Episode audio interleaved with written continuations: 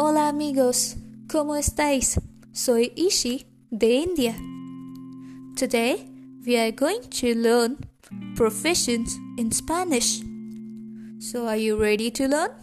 Vamos. Médico. Médico significa doctor.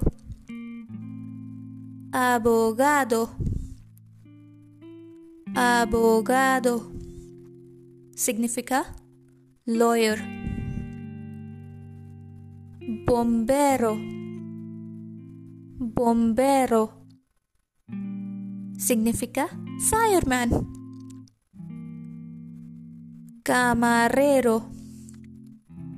Camarero significa waiter. Maestro.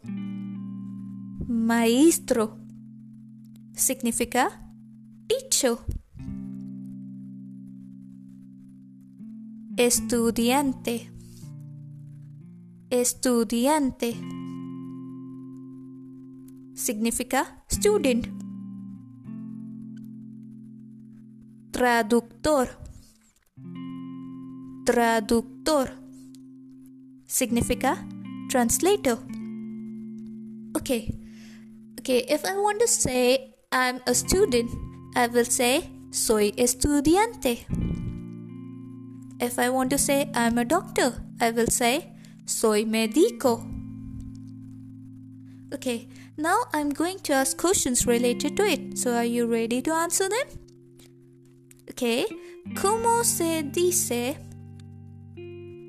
lawyer in español? I am going to count till number 5. So your time starts now. Tick tick 1. Tick tick 2. Tick tick 3. Tick tick 4. Tick tick 5. Vale. La respuesta correcta es abogado. If your answer is abogado, muy bien. Okay, so the next question is ¿Cómo se dice waiter en español? Tick tick 1, tick tick 2, tick tick 3, tick tick 4, tick tick 5. La respuesta correcta es camarero. Muy bien. So today we have learned about professions in Spanish. I hope you enjoyed this episode. Hasta luego. Adiós.